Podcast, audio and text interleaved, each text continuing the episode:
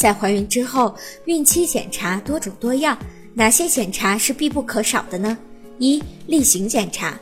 例行检查包括体重、身高、量腹围和宫高、听胎心、胎动等。做这些检查最重要的目的是监测孕妈妈和胎儿健康状况，协助孕妈妈顺利度过孕期。二、血糖监控。怀孕后，孕妈妈饮食营养有所增加，再加上激素的变化。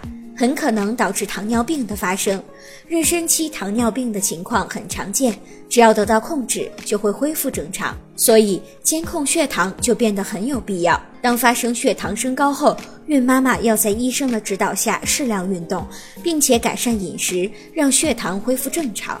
三、进行唐氏综合症筛查。唐氏综合症筛查是一种安全的方法，查找出孕妇中怀有先天愚型胎儿的高危个体。